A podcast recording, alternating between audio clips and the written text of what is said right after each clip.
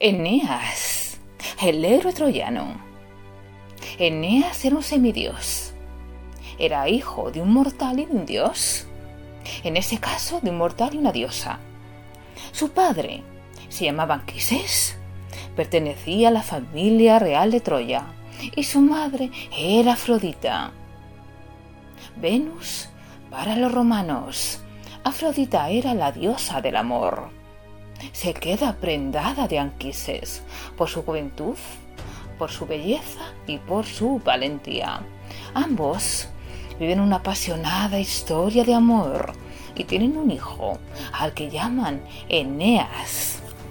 Eneas fue criado por las ninfas de la montaña en una cueva, en un claro del bosque.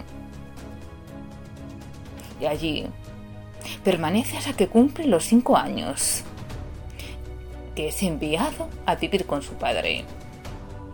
Afrodita hace prometer al padre de Eneas que no le revele nunca que su madre es Afrodita, pero este incumple el pacto. Afrodita se enfada y manda un rayo destructor, dejándole ciego y cojo. Los griegos invaden Troya. Pero Eneas no entra en conflictos aún mucho más tarde. Cuando el griego, llamado Aquiles, el héroe griego, le roba el ganado. Entonces, Eneas, enfadado, decide unirse a la lucha. Eneas tenía un conflicto con el rey Priamo de Troya, porque éste había adjudicado a su hijo Héctor el mando supremo de las fuerzas troyanas, y eso a Eneas no le gustaba en absoluto. Pero Priamo tampoco tenía predilección por Eneas, le aborrecía. Porque el dios del mar, Poseidón, había predijo que los descendientes de Eneas, en vez de los de Priamo, gobernarían la ciudad de Troya. Y Priamo no quería que ocurriese esto en absoluto. Durante la guerra de Troya, Eneas se casa con Clusa, una de las hijas de Priamo. Tiene un hijo llamado Ascarnio Eneas se entrega a la lucha, a la batalla, a la guerra de Troya. Pero Afrodita y Héctor le convencen para que abandone la ciudad. Entonces Eneas carga a su padre a la espalda y sostiene a su hijo en la mano. Sacando a aquellos que le siguen de Troya, que en esos momentos es una ciudad en llamas.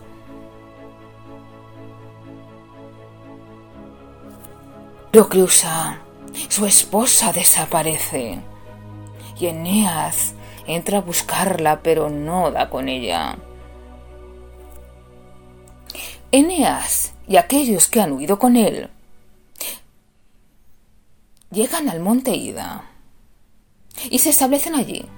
Empiezan a construir barcos durante meses. Zarpan hacia el oeste Eneas, en sueños, recibe el destino de fundar un nuevo reino en la tierra de sus antepasados, lo que sería lo que ahora se llama Italia. Eneas y sus seguidores. Sufren numerosos percances, peligros, tormentas poderosas, monstruos feroces, Llegan a la costa del norte de África. Pero el padre de Eneas muere.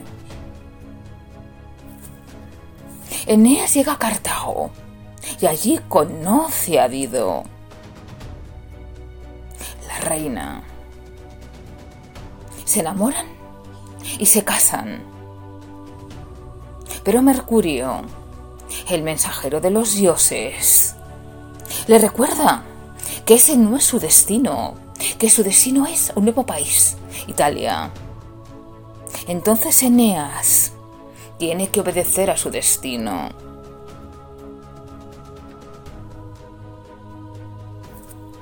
Da una última mirada a Cartago y la encuentra en llamas. Su esposa piensa que ha sido abandonada por Eneas.